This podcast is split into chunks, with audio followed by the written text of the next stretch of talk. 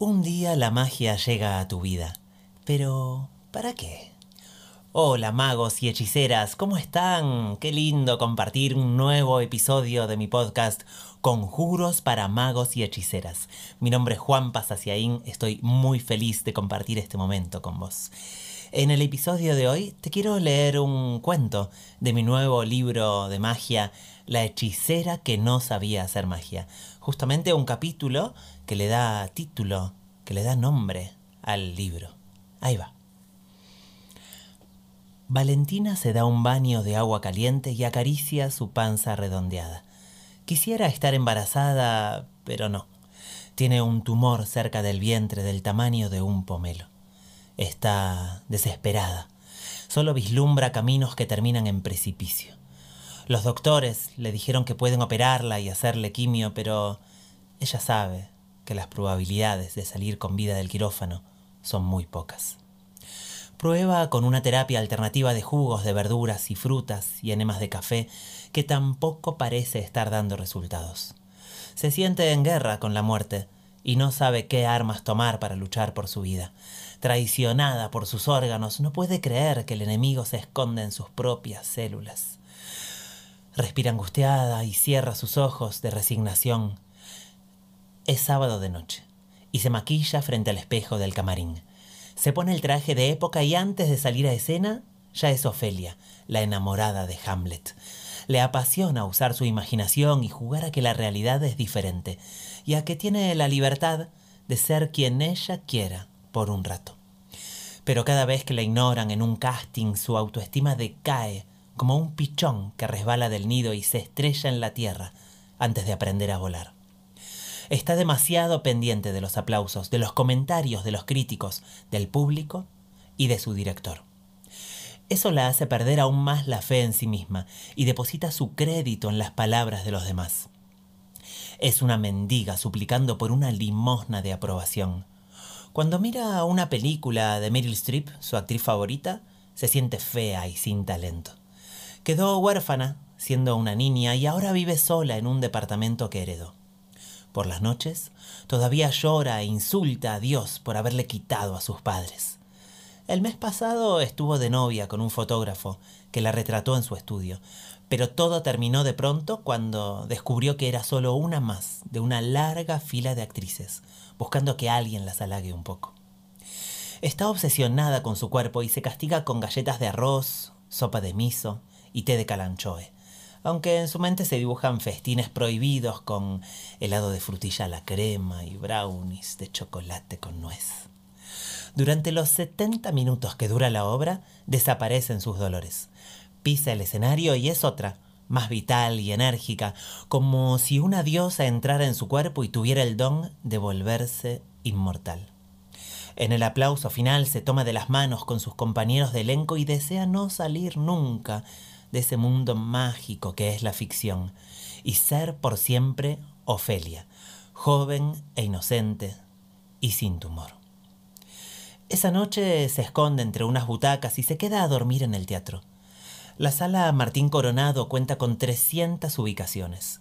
El escenario a la italiana tiene tres pisos de altura, otros tres pisos hacia arriba le da lugar a los telones y cortinados que bajan y suben con cuerdas de barco y tres pisos hacia abajo permiten activar una maquinaria única que sube y baja decorados enteros por medio de nueve ascensores. El silencio es profundo y la calma es tan intensa que escucha los latidos de su corazón. Respira angustiada y lanza un primer rezo. Hola, teatro. No me quiero morir así. Todavía no. Ayúdame, por favor. No sé cómo, pero Estoy segura que podés hacerlo. Este lugar es un útero para mí. Prefiero morir acá y no en la locura de la calle, ni en la impotencia de un hospital. O si se puede, me gustaría volver a nacer, o eso estaría mejor, nacer dos veces. Se dice que por la noche en el teatro se escuchan voces y que los discursos de tantas obras siguen haciéndose eco en sus paredes. Dicen que los personajes resurgen a medianoche y vuelven a repetir una y otra vez las escenas que un día les dieron gloria. Ella no cree en esas historias, pero Está enamorada del escenario, siente que algo la vincula a ese espacio y se le antoja un refugio apropiado para morir o renacer. Cruzar las puertas hacia la realidad le resulta doloroso, impensable. Mejor quedarse adentro y que la magia del teatro sane su enfermedad o que apague para siempre la luz de su vida. Recuerda una antigua canción que le enseñó su abuela y la entona con voz suave de alondra. Yo quiero que a mí me entierren como a mis antepasados en una vasija de plata como a mis antepasados.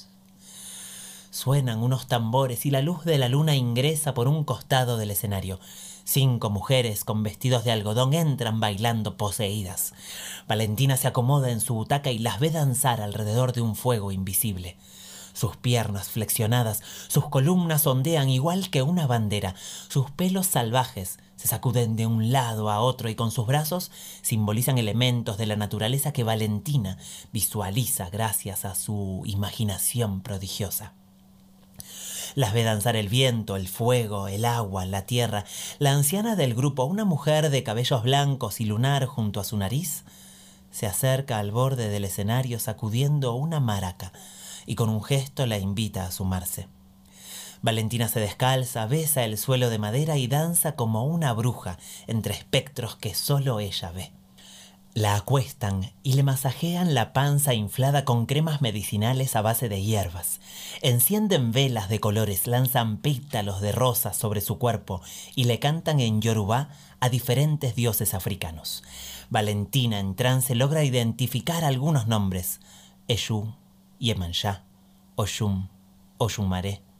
La anciana pone los ojos en blanco, su cuerpo tiembla e introduce su mano en el vientre de Valentina.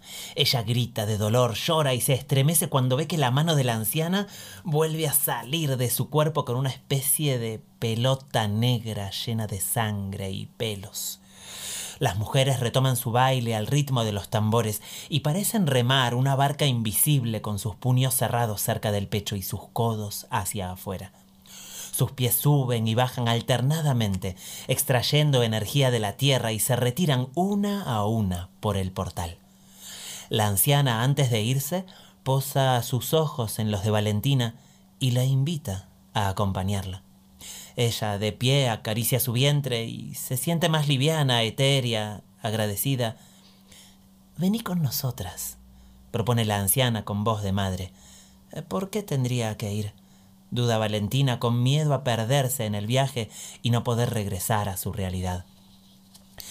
Tu destino era morir esta noche en el teatro, pero con tu canto abriste una grieta en el tiempo y la realidad cambió para vos. Seguime. Valentina duda, pero antes que se cierre el portal se despide del teatro, prometiendo volver algún día e ingresa al bosque. Le ofrecen una casa de madera y techo de paja oculta detrás de un roble. Descansa en el bosque y agradece estar viva, pero quiere volver. Busca el portal durante varios días y no encuentra más que árboles frutales, lagos con patos y cuevas hediondas. ¿Por qué me tienen encerrada acá? pregunta la joven actriz al borde del llanto. No estás encerrada. Sos libre de volver cuando quieras. La hechicera abre con sus dedos un portal en el aire. Valentina ingresa su mano y siente un líquido rojo y espeso que se desliza por su entrepierna. ¿Voy a morir? Aún no estás lista para volver. ¿Y cuándo voy a estar lista? Cuando estés lista. La hechicera le ofrenda una varita mágica de madera con un cuarzo que brilla en un extremo. Valentina se queda en el bosque, junto a la anciana. Recibe las enseñanzas de la magia y su iniciación como hechicera. Aprende a distinguir cada planta por su nombre, a hablarles, a pedirles permiso para arrancarlas y transformarlas en tinturas, cremas y ungüentos capaces de sanar todo tipo de enfermedades. Aprende a meditar, hace las paces con Dios y aunque nunca los conoció, aprende a hablar con el espíritu de sus padres. Charla horas enteras con su mamá y descubre que a ella también la apasionaba el teatro y que sus obras favoritas eran las de Chekhov. Descubre algunos poemas que escribió su papá y disfruta su voz de tenor que todavía guarda en su memoria. Se encuentra con sus ancestros, los honra e invoca vidas pasadas para disolver estructuras kármicas y elevar la calidad de su vida y la de su entorno. Aprende a hacer pases mágicos con sus manos para remover toxinas de su aura y atraer energías de luz. En sus años de aprendizaje, sus manos tocan innumerables objetos mágicos campanas, chacanas, misa andina, mapa cristal, un frasco con agua florida, hojas de coca, laurel, piedras, cuarzos, runas vikingas, flores, ruda, retama, varita mágica, pluma de cóndor, velas, las palmas de sus manos se posan en sus siete chakras para liberarlos. Pasan por sus manos ofrendas de arroz, maíz, lentejas, sésamo, canela, pasas de uva, inciensos, saumerios, sus manos reciben la luz del sol y la redirigen hacia su cuerpo para sanarlo y hacia sus propósitos para materializarlos con éxito. Sus manos se hacen cuernos para invocar a Eshu. Bailan como el agua llamando a Oshum, acarician joyas imaginarias y se vuelven espejo en la palma para verse reflejada. Toman las riendas de su vida para cabalgar como un dios y se transforman en machetes para abrirse camino. Sus manos se hacen fuego y rayos, se apoyan en un bastón invisible como una vieja, se quitan llagas del cuerpo, muelen hierbas medicinales, mueven las olas del mar y mutan en serpientes en la piel de Oyumaré. Sus manos acarician gargantas para disolver tumores, se posan sobre riñones para eliminar piedras, tocan corazones para extraer miedos y se ubican sobre cabezas para silenciar voces tóxicas y traer paz mental. Sus manos mejoran la vida de niños y ancianos, aprenden a dar y recibir abundancia, amor y bienestar. Valentina mira sus manos y recuerda todo lo que aprendió en estos años. Dio un golpe seco en la espalda de una joven para ubicarla en un estado de conciencia plena. Rompió hilos para liberar sus chakras. Destrozó una taza para quebrar sus viejas estructuras mentales. Colocó un anillo de oro en su dedo medio para invocar riqueza. Practicó los runengrif, mudras rúnicos, y recibió energía del cosmos. Una tarde, en una montaña, después de beber un brebaje espeso y verduzco de ayahuasca, dibujó el símbolo del padre en el aire y lo introdujo en su tercer ojo. Dibujó el símbolo de la madre y lo colocó en su ombligo. Se conectó a la tierra y al sol, recibiendo los arquetipos de poder uno para sentirse en su lugar y otro para ir más allá. En sus primeros años de actuación no sabía qué hacer con sus manos. Ahora se han convertido en una herramienta indispensable, igual que un bisturí para un cirujano, alas para un cóndor y copa de vino para un cantor de peña. Las mira con atención recorriendo sus líneas con un dedo y siente toda la fuerza del universo en ellas. Las imagina recibiendo, irradiando luz como vasija y fuente, y siente que un llanto se aproxima por haberlas menospreciado durante tantos años. Uno de los instrumentos mágicos que hereda de la hechicera es una maraca de calabaza adornada con plumas de gallina. En su interior tiene semillas de diversas plantas del bosque, aunque al escuchar su vibración, Valentina imagina que contiene mil huesos rotos de ancestros. Si se aumenta la velocidad, el aire se paraliza y es una serpiente cascabel que agita su cola a punto de atacar. Una vez al mes, la maraca la acompaña en sus danzas nocturnas y recibe la luz blanca del cielo. Valentina le cambió las plumas de gallina por unas de lechuza, y al sacudirla por primera vez sintió que sus chakras se abrían y despedían luces multicolor. Las brujas van ascendiendo a planos superiores y llega un día en que Valentina es la única hechicera del bosque. Entonces le enseña a otras mujeres sus secretos de creadora sutil y guían a los aldeanos en su camino espiritual y terrenal. Las noches de luna llena le gusta juntarse con sus amigas a bailar junto al río y saborear postres que cada una lleva para compartir. Su favorito, un helado de frutillas a la crema y brownies de chocolate con nuez, que se hace agua en su boca con solo verlo. Disfruta su postre rodeada de amigas que ríen bajo la luz de la luna y el canto de una lechuza, y se siente plena, dichosa. Sus manos ya pobladas de arrugas son testigo fiel del paso del tiempo. Sus venas sobresalen como ríos que llevan energía hasta sus dedos. Lanza unas hojas de coca sobre su manto sagrado y lee en ellas que el final de sus días está cerca. Siente que le queda algo por hacer. Una última magia antes de partir. Sabe que su misión aún no está completa, pero no tiene idea de qué se trata. Hace sonar su campana junto a la ventana, agradece a los dioses todo lo que ha vivido y les implora una respuesta. ¿Por qué me convirtieron en hechicera? ¿Para qué? Los dioses, desde sus estrellas, le devuelven un silencio seco. Ella frota sus manos junto al fuego, bebe un caldo de verduras y deja que sus huesos cansados reposen en su cama sobre un manto de pieles. La noche siguiente, mientras medita frente a una vela roja, escucha un canto que viaja desde lejos.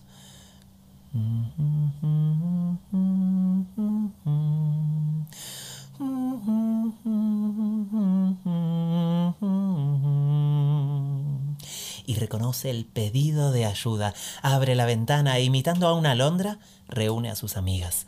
Danzan al ritmo de tambores e ingresan a un portal que emerge del río en forma de luz dorada. Sus polleras se sumergen en el agua cuántica y sus cuerpos se desintegran, volviéndose la nada misma. Danzan por universos paralelos donde el tiempo y el espacio se curvan y se expanden al son de los tambores y se vuelven a materializar al otro lado del portal en el escenario de un teatro. Valentina reconoce el lugar con un sentimiento de amor que crece en su pecho como una burbuja de luz rosada. Acaricia el suelo de madera, observa los cortinados, los techos con vigas de madera, las lámparas y las dos plateas escalonadas, vacías, a la espera del público y de que una nueva obra comience. Se acerca al borde del escenario y ve a una joven con panza redondeada, refugiada en una butaca, lunar junto a la nariz y un brillo de esperanza en sus ojos. Una hechicera que todavía no sabía hacer magia. Gracias, gracias, gracias por escuchar este episodio y este capítulo de mi nuevo libro La hechicera que no sabía hacer magia muy feliz de compartir este momento con vos. Si tenés ganas de leer o escuchar el libro completo, comunicate por Instagram en arroba juanpasaciaín.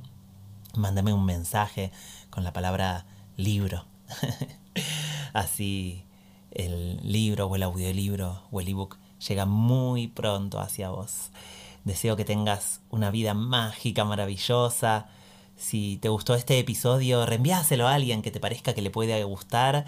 Nos encontramos en un nuevo episodio de mi podcast Conjuros para magos y hechiceras. Namaste. ¿Querés potenciar tus habilidades de mago o hechicera? Te recomiendo leer o escuchar mi libro Los sueños del mago. Durante la pandemia aproveché para viajar a mi interior y profundizar en mis rituales. Junto a una vela, Corté las cadenas de un ancestro esclavo y le regalé la libertad. Un camello me enseñó a crear riqueza descansando. Volví a un baile de mi infancia y reconquisté mi amor de celebrar bailando. Viajé a un recreo para recuperar mi tiempo libre. Dibujé un corazón en la arena con mis seres queridos dentro. Mis abuelas me contaron de su dolor de rodillas y creamos una nueva realidad en la que no hay que arrodillarse ante nadie. Viajé al centro de mi propio laberinto y me encontré con mi verdad. Si querés disfrutarlo en papel, ebook o audiolibro, envíame un mensaje por Instagram arroba juanpasaciaín con la palabra los sueños. Cada vez que alguien abre las páginas de mis libros, una nueva historia mágica comienza.